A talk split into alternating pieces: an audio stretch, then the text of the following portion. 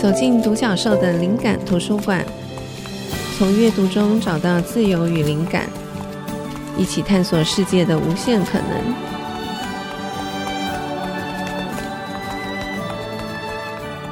这里是 IC 之音竹客广播 FM 九七点五，欢迎大家收听独角兽的灵感图书馆。我是主持人李慧珍。这个节目每周二首播。我们在每一集节目中会根据不同的主题选书，并且邀请一位来宾和我一起就这个主题分享各自的观点，以及我们从书里获得的启发。今天我们要分享的主题是地方创生，邀请到的来宾是位于台东长滨的独立书店苏州的老板高耀威。欢迎耀威。呃，会谢谢慧珍，我要合作欢迎我吗？好，上次嗯、呃、邀请耀威来跟我们分享无用之用的时候，我就其实我立刻又想到，因为我觉得他有好多主题都很适合谈，所以那时候我想到地方创生这个题目的时候，觉得啊这个题目也很适合请耀威，于是呢很快的又邀请他来上节目了。嗯、但是呢，在跟他沟通的过程当中，我发现哎。诶他好像有点质疑我这个主题，对于地方创生这个题目进来，嗯、他好像有一些不同的看法，嗯、所以我们先保留他的回答。我想说，让他直接上节目跟听众朋友聊聊，嗯、那他现在对地方创生的看法到底是怎么样？嗯哼，好，时间交给你。我觉得这个题目可以改成跟上一集做一个连结，就是无用之用之地方创生法。嗯、好，请说。对，嗯、呃，我我好像是被认为是在做地方创。创生啊！我就是之前你有问我说，什么时候开始会接触地方创生这个题目啊？嗯、因为地方创生这这个题目从日本来的，嗯，然后它的目标是要让一些呃比较边陲的城市，然后有让就人口在下滑的城市慢慢人回来，可以活化，嗯、对，然后可以活化，然后就不要让过度集中在。呃，市中心的这个事情能够做一个分散，嗯、他的初衷是这样，我觉得也是非常好。现在台湾也非常多人都做得很好，对。但我说真的，我不是这样的人，嗯，我不是带着这样的期许，或者说我经过二十年社招经验，然后进入地方创生的。我坦白说，我就是想要去过我自己想要的生活，嗯。那我只是把附近变得比较像我想要的生活，嗯嗯嗯，就这样子而已。嗯、那可能那个就符合了社会创生的期待，嗯、那我就不小心被认为说啊，他是做地方创生的人，嗯嗯、所以就会有很多人找我去讲嘛，然后我就会讲。可是我讲的东西都真的没有一个什么一个方法论，我讲的比较都是心法，嗯，就是常常一样跟刚我们。之前提到无用之用的题目一样，我们要一直问问题，就这是你要的吗？你做这个是为什么？这样子，对，我很常就做这样的事情。嗯嗯，那这样子到底呼不呼应现在的地方创生的期待？我我不尽然觉得，嗯，可能有觉得说，哎，他这一派会不会太老庄了一点？嗯，会不会太不够积极了一点？嗯嗯，那所以现在地方创生的这大部分的这个潮流都是说。我们要更努力的达到那个那样的目标，嗯，就是先设定一个目标，然后再朝那个目标去做一些做法，这样。可是你其实并没有设定一个目标，你是从对这个，就说为什么要做这件事情？那什么是你觉得比较好的方式？这样。对，如果要回到说这个地方创生这个论点的话，我认为现在因为必须他的脚步变得太快了。嗯，至少就我的无用之用法来讲，太快了。我觉得应该是要再慢一点，可是慢一点并不符合现在的社会期待。所谓的慢一点是什么？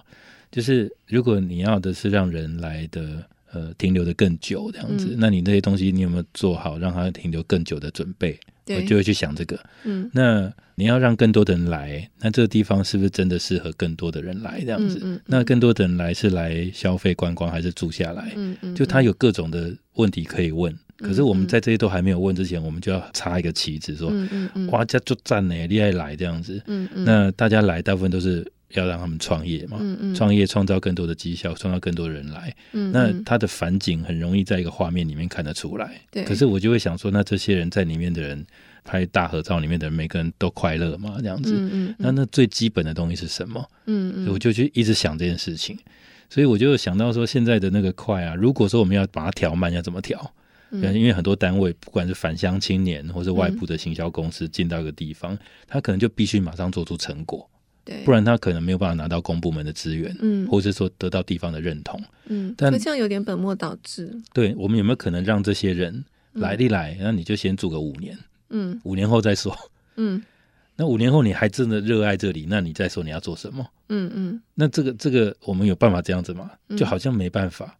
所以我就我现在坦白说，我现在就在做这样的事情，嗯，但是它不是我的目的，它是我刚好。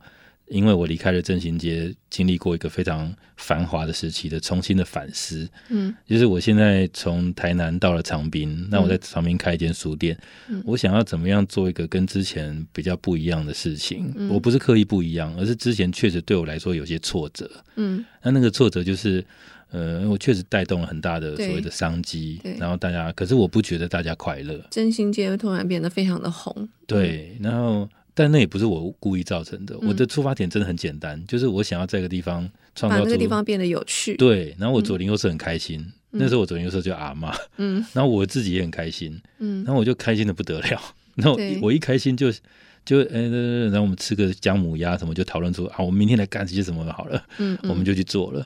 那这些东西都没有说我们写一个企划书，嗯，我们要去完成一个什么目标，然后我们要创造一百个人来，嗯、就都没有。嗯，就都做了，然后就水到渠成的就来了。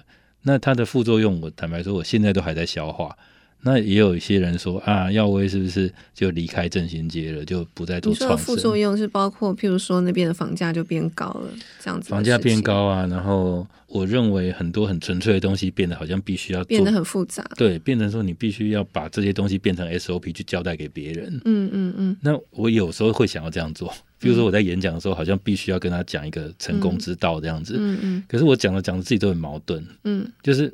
那个不是你的初心，欸，对啊，那个你让自己快乐，还有什么成功之道？嗯，嗯，对你就是很做很纯粹的事情，然后你把很纯粹的事情分享给左邻右舍。嗯，我觉得我是很在乎这个，欸，哎，左邻右舍。嗯，就每次我我现在因为之前的工作经验啊，所以让我现在还是有很多的机会说找我去做顾问，或者说去地方考察，给他们一些意见。嗯，那我最常问的就是说。好，你这个企划书封面的这张照片啊，嗯、呃，这地方你你去过几次这样子？嗯，我听过很不可思议的答案呢。没去过一次这样子。我说为什么？嗯、就拍照那一次，哦、因为他要让别人觉得这边很棒，嗯，他就去拍了，嗯。我说那你自己没有去玩很多次吗？嗯嗯。他说没空啊，那你都在干嘛？就在写企划书啊。那都在哪里？嗯、就是那你假日都做什么娱乐？就我这种顾问真的蛮鸟的，嗯，就是干嘛问这个？嗯，可是我就觉得这很重要啊，很重要。嗯，那你假日都在干嘛？嗯，我假日呢就要帮谁啊？帮谁啊？这样的。那你自己呢？那你是返乡青年，你回来这边真正的快乐是什么？这样子，嗯，如我们要让别人说这边好棒，不是首先自己要觉得很棒吗？没错，不是首先自己要玩的不亦乐乎？嗯嗯，我有一次我去澎湖，也是做一个。顾问的工作，我就观察到一件事情哦，就他们那边的海漂亮到不行，嗯，可是我在那边工作一个礼拜，没看过村民跳到海里去，嗯，只有一个，嗯，他是在公庙工作的年轻人，他跟我一起在那边玩，然后还叫我不要踩到海胆，嗯，他是一个里面最闲的人。可是我觉得他真正懂地方美在哪里。嗯，那那些超忙的人，他要跟大家讲我这边好美，可他们没有真的自己享受其中。嗯嗯，对，这我认为是现在如果要讲地方创生，如果从我的角度去看，我觉得这一点好像。会看到一些让我觉得很多疑问的地方，这样子。嗯嗯，嗯这确实也是，嗯，就是我之前在杂志社工作的时候，开始接触社区设计这一块，嗯、那时候真的就看到了这本书《社区设计》，嗯、然后现在这个山崎亮他有好多本书都被翻译成繁体中文版，嗯、他的书其实都非常好。嗯、他里面的一个观点就跟刚刚耀威讲的一样。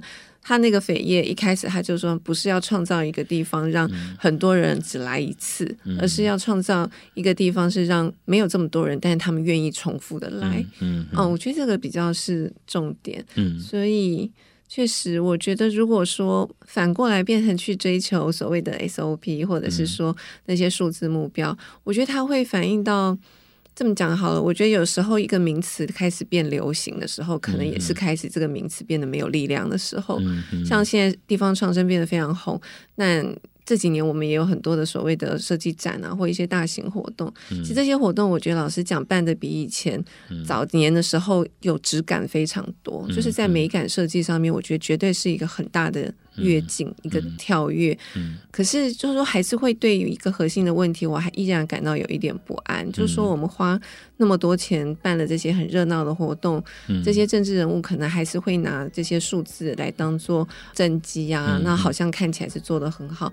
可是我还是不确定，我不知道答案，我有的是一个问号。嗯，那我们对于在地到底留下了什么？嗯，改善了什么？嗯，这个我觉得应该是做这些事情的出发点才是吧。嗯，所以对啊，确实我也有一些相同的疑问。当这个名词过于腐烂的时候，我们是不是还了解它原来的初衷跟目的呢？嗯嗯。好，那谢谢耀威，我们先休息一下，我们等会回来继续谈地方创生。嗯。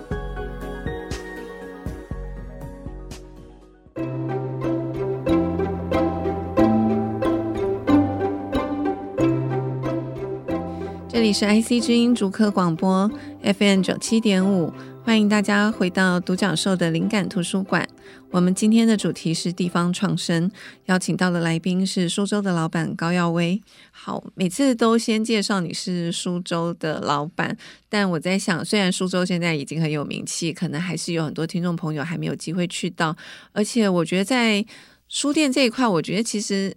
我觉得你很有趣，是说不管你做的任何事情，它都有一点跳脱我们对这个这个店或者说这个领域的一些既定的想法，你都有一点给出一个不一样的答案的感觉。所以我觉得这一段想要请你聊一下苏州，它是在什么样的情况下诞生，以及你为什么会用现在的方法来经营它。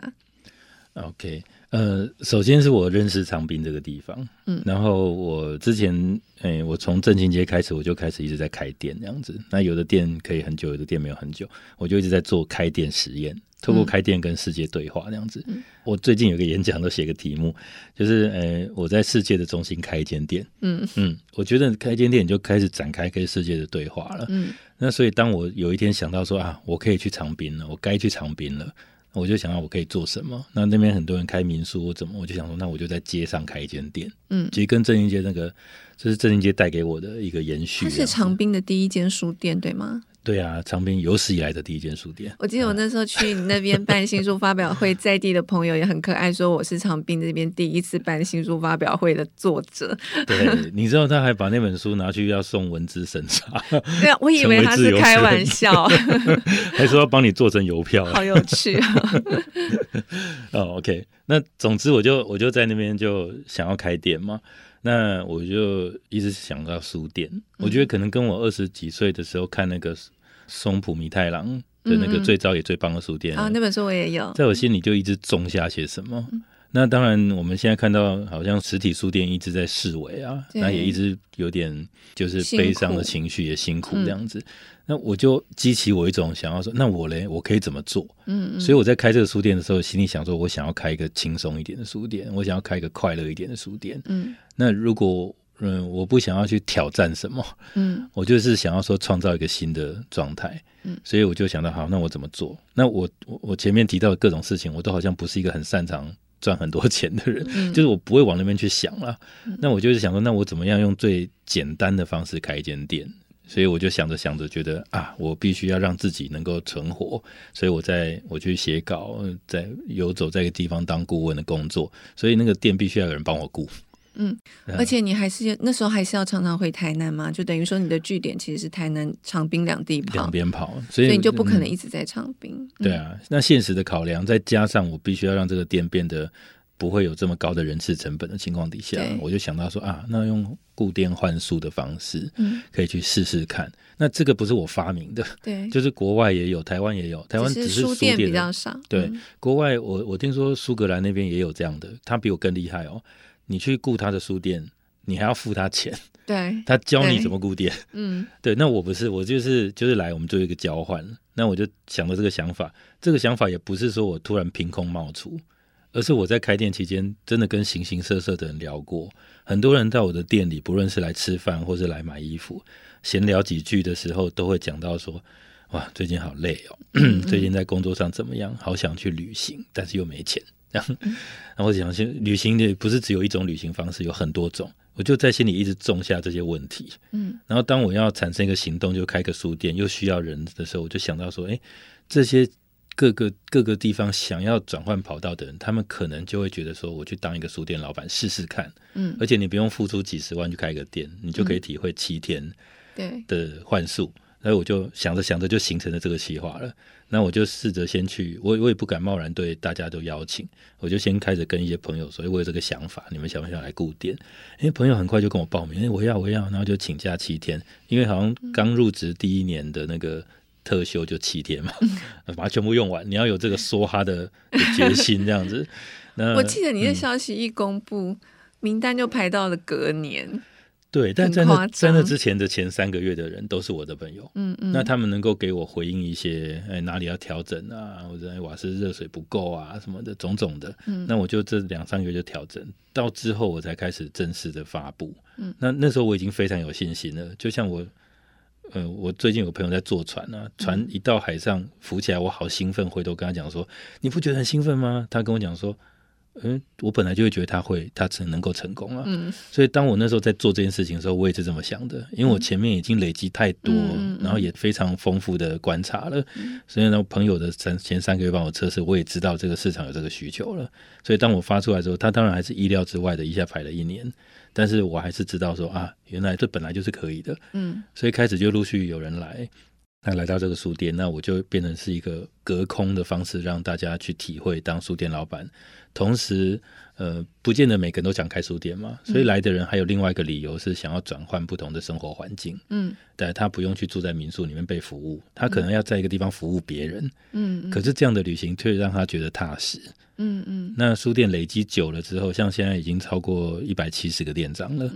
嗯，所以开始有一些左邻右舍跟书店的连结。所以他们就慢慢会跟附近的人又有些关系产生这样子，嗯，嗯，所以书店就用这样的方式就就开始这样子。而且，嗯，我记得每次听你分享，就说最近来的一些店长，我觉得他们也都带来好有意思的一些不同的个性，然后不同的生活态度，嗯、然后在人生不同的阶段，嗯、我觉得光是这些人跟人的相遇，也是一个很大的收获。嗯，嗯，我自己那时候因为就是要呃新书分享嘛，所以也在书周。当了七天的店长，我觉得是一个很很有趣的体验。我觉得那个有别于就是单纯去那边待个两个小时，新书发表完后就离开，以及只是旅行在那边待个一天，嗯，我觉得会看到完全不同的世界。那我记得在疫情期间，你出了一本书，《疫情酿的酒》，那。我也有在里面写一篇文章。那时候我对于你要做这件事情，我也觉得很棒，很支持，同时也觉得很有趣，嗯、也觉得很惊喜。嗯、就是书店愿意来做一本书，而且是在大家觉得呃很多出版社都把出版计划延宕的情况下，嗯、可不可以请你也聊一下这个计划的起心动念？嗯、呃，那个起心动念也可以讲说，我人类图是投射者这样子。嗯、我觉得经过有一个东西去反射，嗯，反射出这个行动。那第一个行动是，我还是想要先说我对社会的观察。我那时候感觉社会的气氛是非，当然是非常低迷，嗯，但是也也有一点在，呃，有一种激烈的想要想要抱怨什么这样子。嗯、那这样的气氛会让我觉得说，那我可不可以去平息这些事情？那我那时候首先想的是说，一个不能积极开店，事实上法律没有规定书店不能开，嗯，可是不能说哇就开怎么样的，所以大家还是倾向说能不开就不开。那在那个时候，我就决定开一个叫“艺人图书馆”了。就是说，呃，你在哪里都不能去的情况底下，我也不会跟你见面的情况底下，你就拿着我钥匙跟我跟我申请，那我钥匙去书店，三个小时就你一个人，嗯嗯，一天只接待一个，让那些没地方喘息的、必须关在家里的人有地方可以去，嗯，然后又可以看书，嗯，那那时候连公共空间像图书馆都是关闭的嘛，嗯，所以我就变成一个暂时的避难图书馆。对，我是这样的想的初衷，可是那却引起了非常大的愤怒。嗯，就是有人觉得说，他就变成疫情的破口。嗯嗯，那我做事情就是要让大家快乐开心，然后同时下巴掉下来这样子。可是那时候真的觉得可能会下巴掉下来，可是有人开心，有人不开心。嗯嗯，那当然，那不开心的那个时候，我认为是某一种没办法很理智去对话的一个状态。嗯，所以我也不想要说哇，积极的让这些人就怎么样这样子。我不想要用为了证明什么而做。对，所以我就决定就不做了。嗯，不做之后，我心里有一个。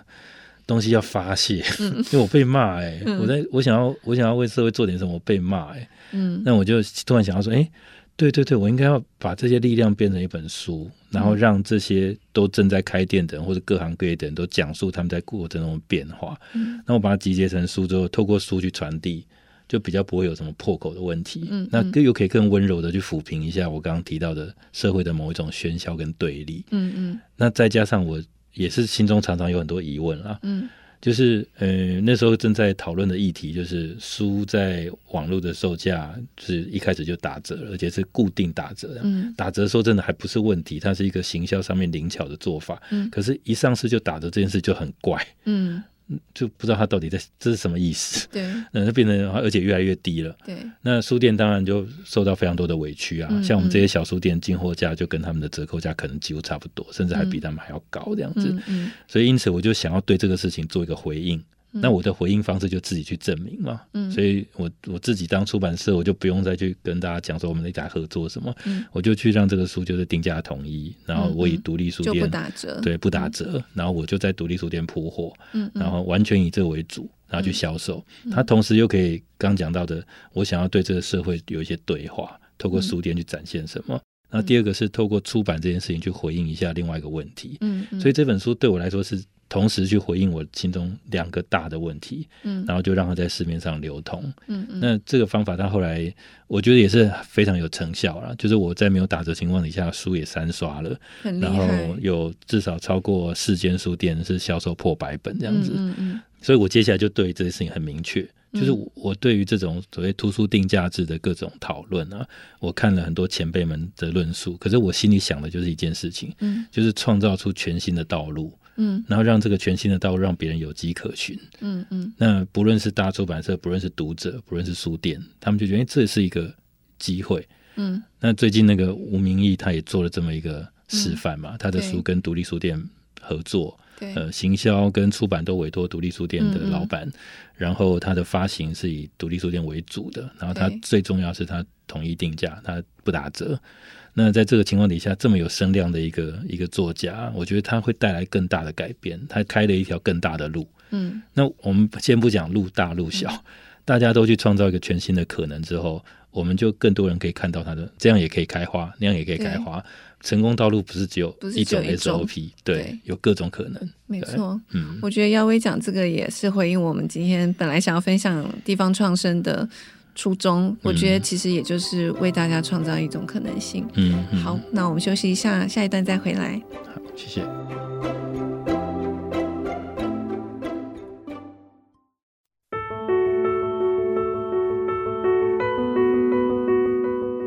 这里是 IC 之音主客广播 FM 九七点五，欢迎大家回到独角兽的灵感图书馆。我们今天的主题要谈地方创生，邀请到苏州老板高耀威。那耀威，我们刚刚聊了一些呃地方创生，还有你在苏州做的事情，可不可以请你接续的再跟听众朋友们多分享一些你在地方创生你自己的实践方式？好，那我就还是再次想要。针对这个题目做一个调整，这样子。刚刚前面讲到地方创生之无用之用这样子。有一次我在一个讲座，跟一个在做地方创生的一些一个群体在对话。那那时候我们所以说对话，大家要更更诚实一点，更激烈一点。所以我就提了很多问题，就说：哎，你们为什么要做地方创生这样子？那他们说：因为什么返乡青年。那我就继续背吧，一直问。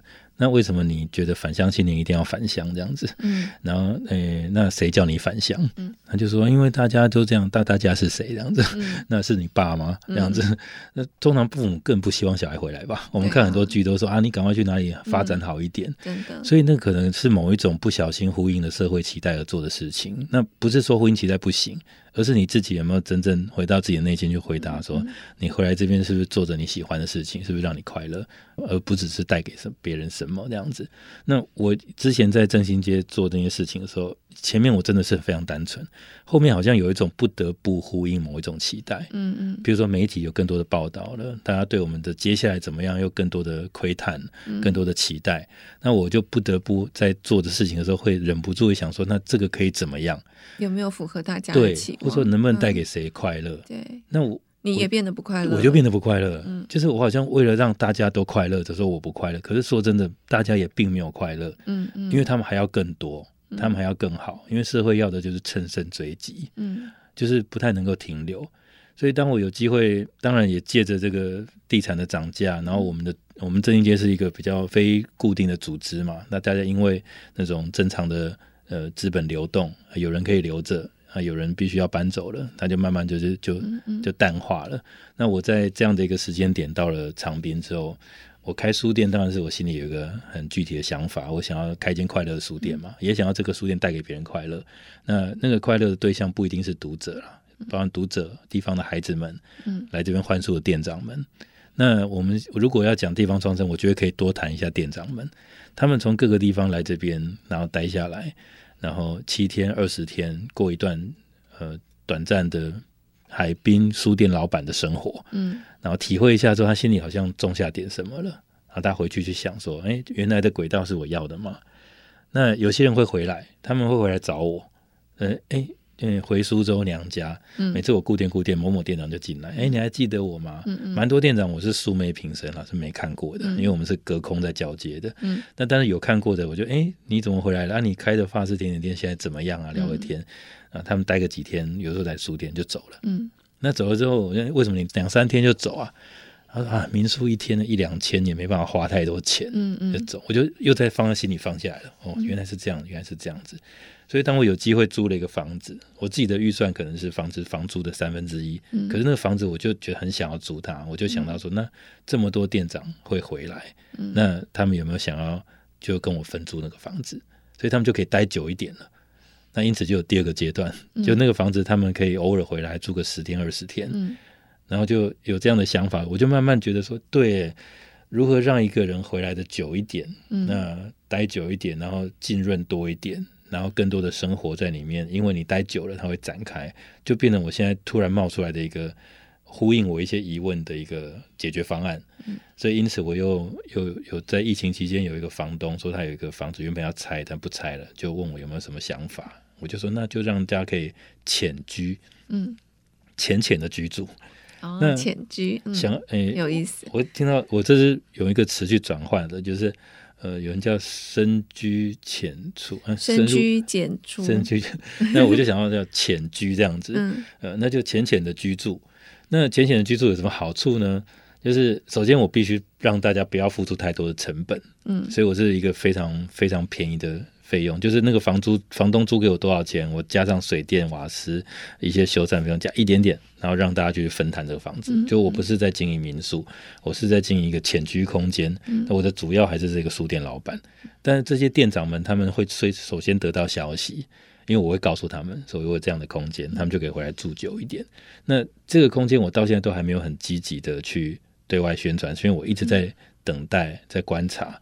所以从疫情到现在，其实已经两年了。我可能下个礼拜才会正式的发布，说我有个浅居空间，欢迎大家来。嗯，那所以你酝酿的时间其实都还蛮长的。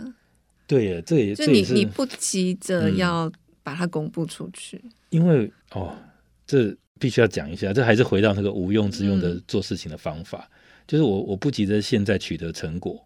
首先，我的房租是低的，然后这段期间大家是分摊的，所以我的压力并不大。然后二则是，呃，有些事情做太快啊，那个很多东西被定型。譬如说，因为大家对这个社会的想象可能就是 A B C D 这样子，可是它可能是 A B C 到 Z，或者到成千上万。所以当我刚开始有的空间，我是提供住宿的这个时候，地方的一些声音就会说：“哦，那个苏州老板现在在经营民宿。”嗯。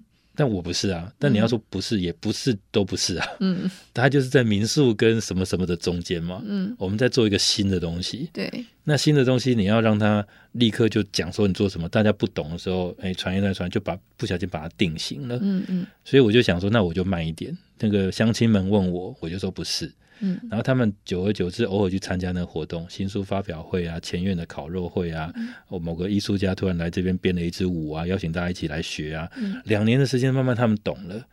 哦，要会在做一个不知道怎么讲的事情，哎，嗯，可是可以让一些人住下来。嗯，那他有具体的事情就发生了。像某位苏州店长，他最早写给我的信是写说，我希望能够住在书店旁边，就近帮助书店。嗯，我就跟他说，可是苏州现在就排满了，附近也没有地方住，后来已经有了，就是有了那个面包树。嗯，这个名称我觉得很可爱，很有趣。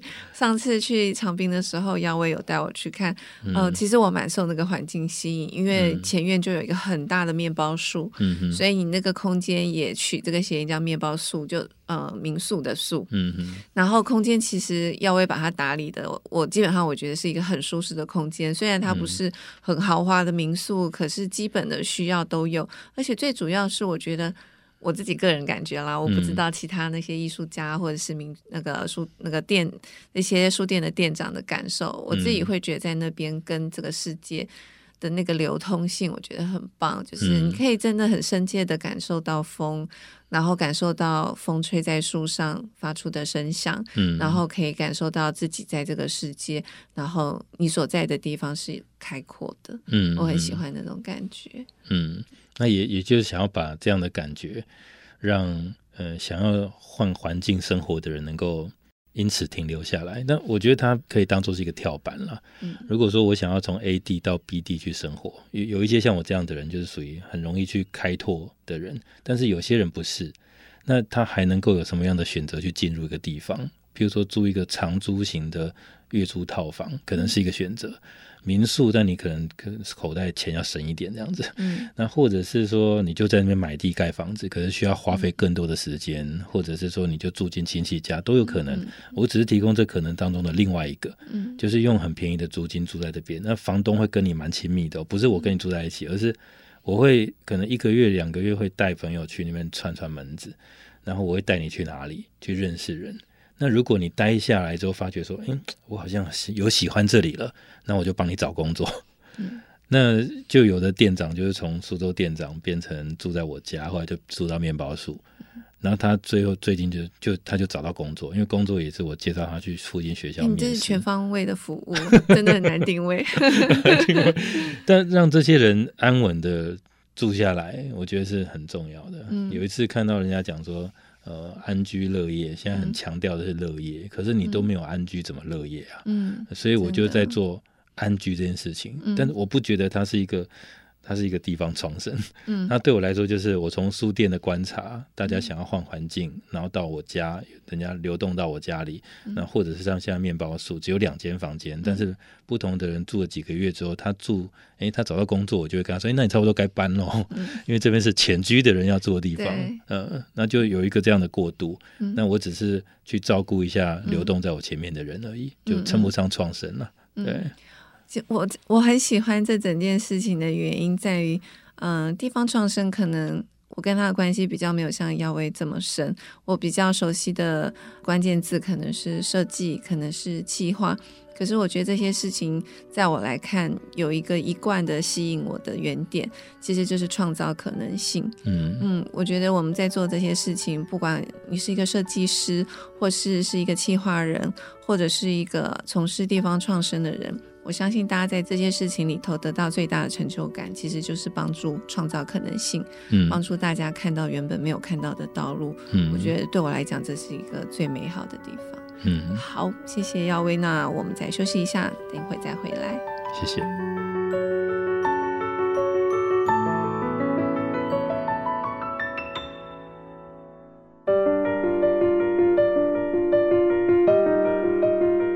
欢迎大家回到节目中来，呃，我们最后一段照例要分享我们两个的推荐书单。嗯，嗯，其实每一次想要推荐书，我都有很多想要分享的，但是不知为何，我觉得关于今天的题目，我好像特别兴奋，因为真的有好多本我觉得非常非常有趣的书。虽然我自己并没有像耀威这样真的这么在地方上生根，可是我看过非常多我觉得很厉害、很棒的书，这些书。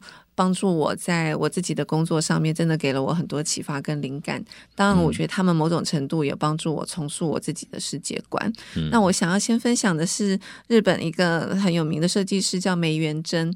那这位设计师我很喜欢他的原因在于，他真的帮很多所谓的一级产业重新去塑造他们的品牌，帮助他们这些很好的呃食材或者是原料变成受欢迎的商品。那这件事情其实。我们可能会认为设计师只是做一个好看的包装，可是我觉得梅元珍完全示范了设计师可以做到的事情，超越包装这个漂亮的外表而已。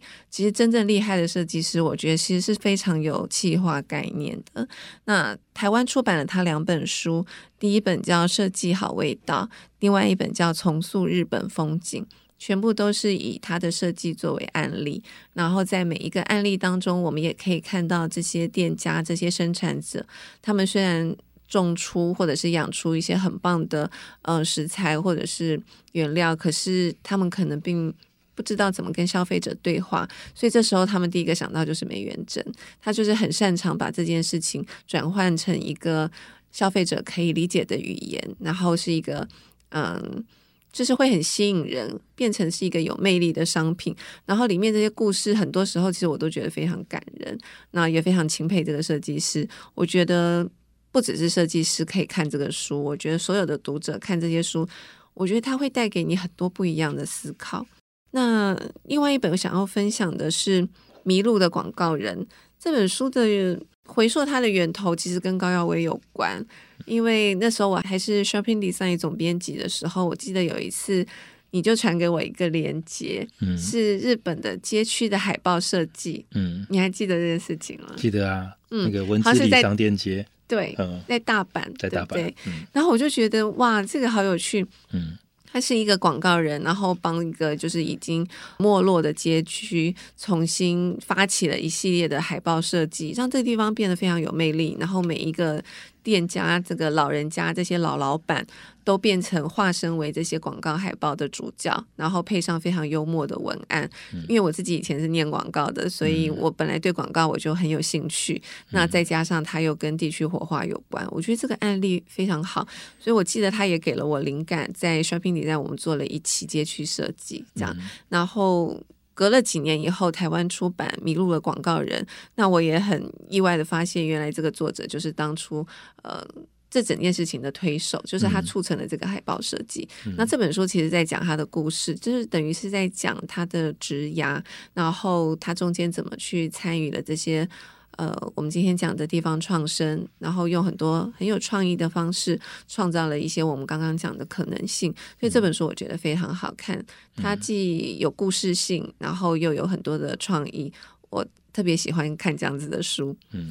好，然后另外有两本，那两本是同一个作者，呃，第一本是重新编辑地方，然后第二本是晋级的日本地方刊物。嗯，它跟编辑有比较直接的关系，可是同样，我也觉得这些作者他们做的事情的示范，其实是超越我们所认定的这个领域范围内的东西，所以他们用地方刊物这件事情去做地方创生，那我我也觉得很深受启发，就是。我深受启发，不在于说他做出了这个地方刊物多么好看，而是说他们的思考方法。我觉得我喜欢的这些书，是因为我觉得他们都可以帮助我去从不同的角度去思考同样的问题，或者是说他们给了我很多新的起点，去重新定义我想到的问题。而且同样，我觉得这些创意、这些气划、这些灵感。是非常有逻辑脉络的，不是只是放烟火式的灵光一闪那样子的东西。所以这些东西为什么我觉得每一个读者看都会有启发，是因为我觉得他们的这些思考的脉络，还有他们思考问题的方法，我觉得非常值得学习跟参考。嗯，好，那我书单先分享到这边，嗯、那听听耀威的。哎，我想延续你刚刚讲那个，嗯、就是那个日下庆太的迷路的广告人，嗯、其实他也是一个摄影师，嗯，然后他有出一本摄影集叫做《细之风景》，嗯，就是缝隙的隙，嗯、那、哦、缝隙的隙，对，那他的书封跟书底都是用那个那个商店街最常有的纸箱，嗯、然后去去贴的，那他的每一本书每一本哦。都是自己切，然后封那个都是自己写，细致风景这样子，嗯嗯、所以他每一本的书封书底都自己自己处理的，所以他没有很没有很多本限量的，他有很多本哎，他就一本一本做。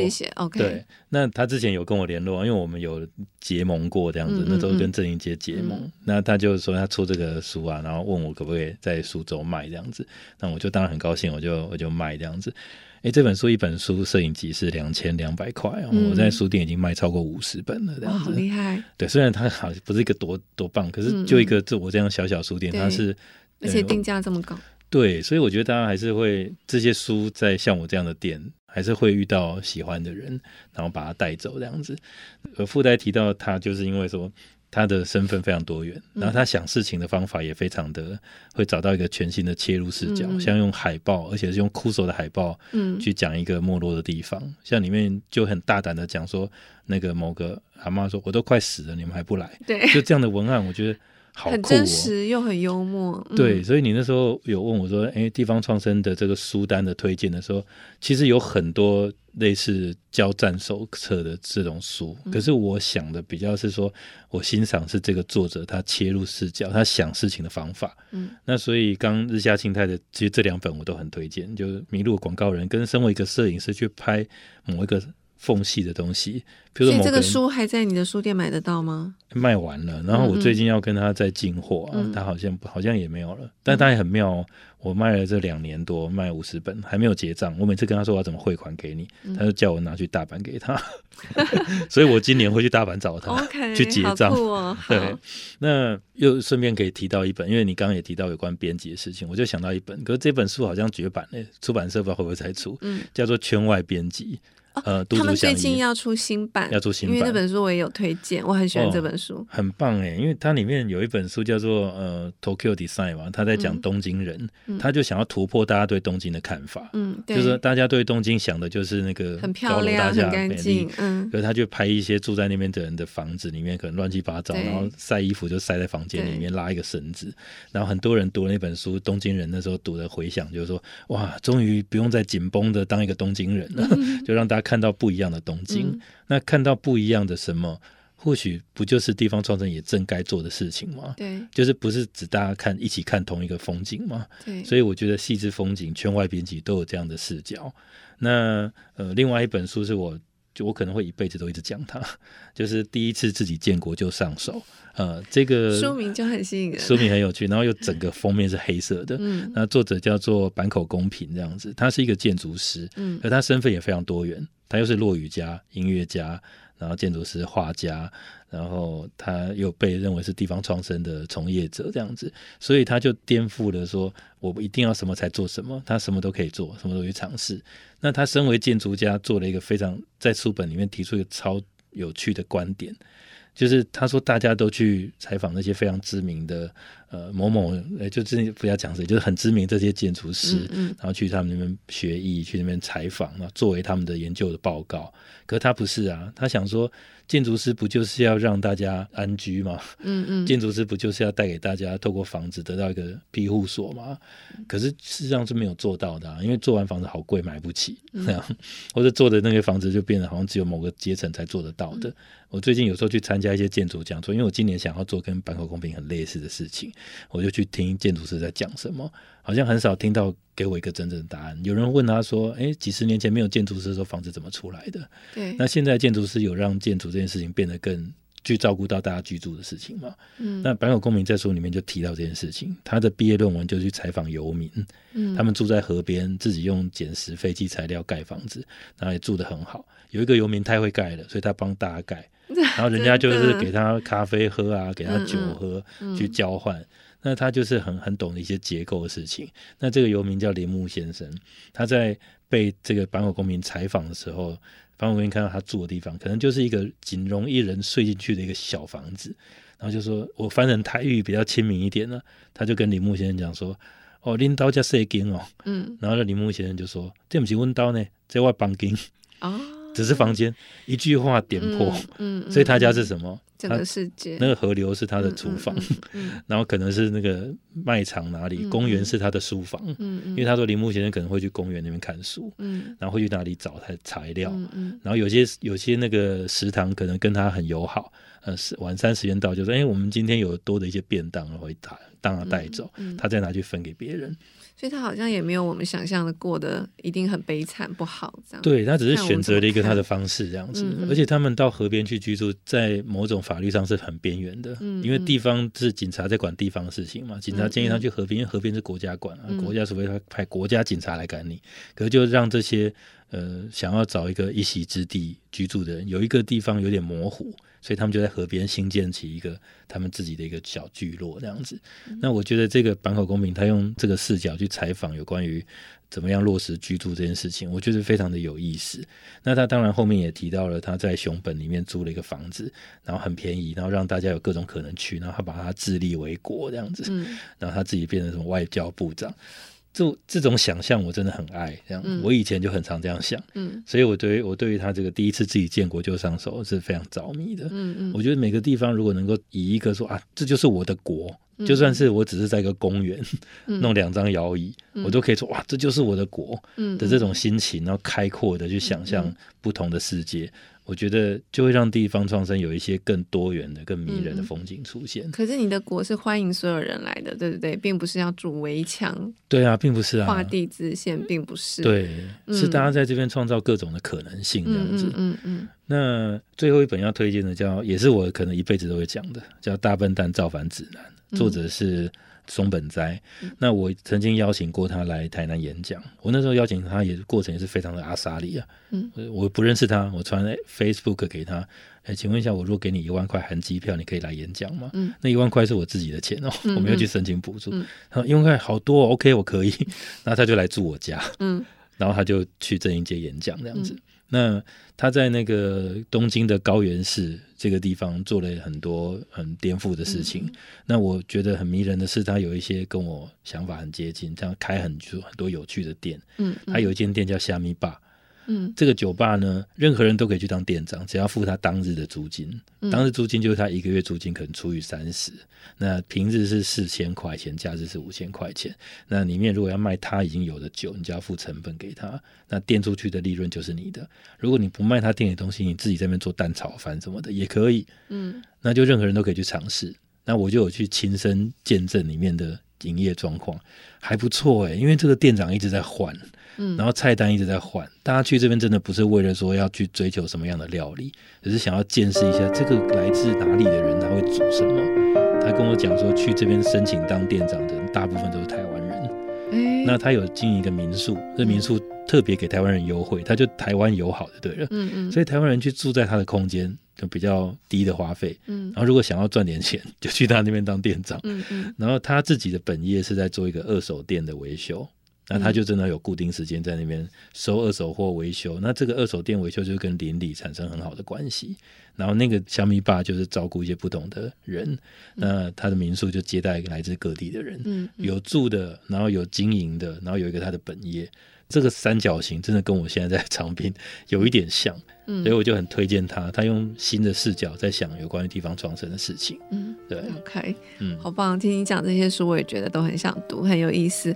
所以我刚刚正在想，我们今天这一集，我觉得好像有点是非主流的地方创生的无用之用的漫谈。漫谈很好啊，还要再讲吗？好，谢谢耀威。我们希望之后还有机会再邀请你来，我相信那时候你一定做了更多有趣的事情。嗯，好，谢谢耀威，谢谢。谢谢各位听众朋友，我们下次见，拜拜，拜拜。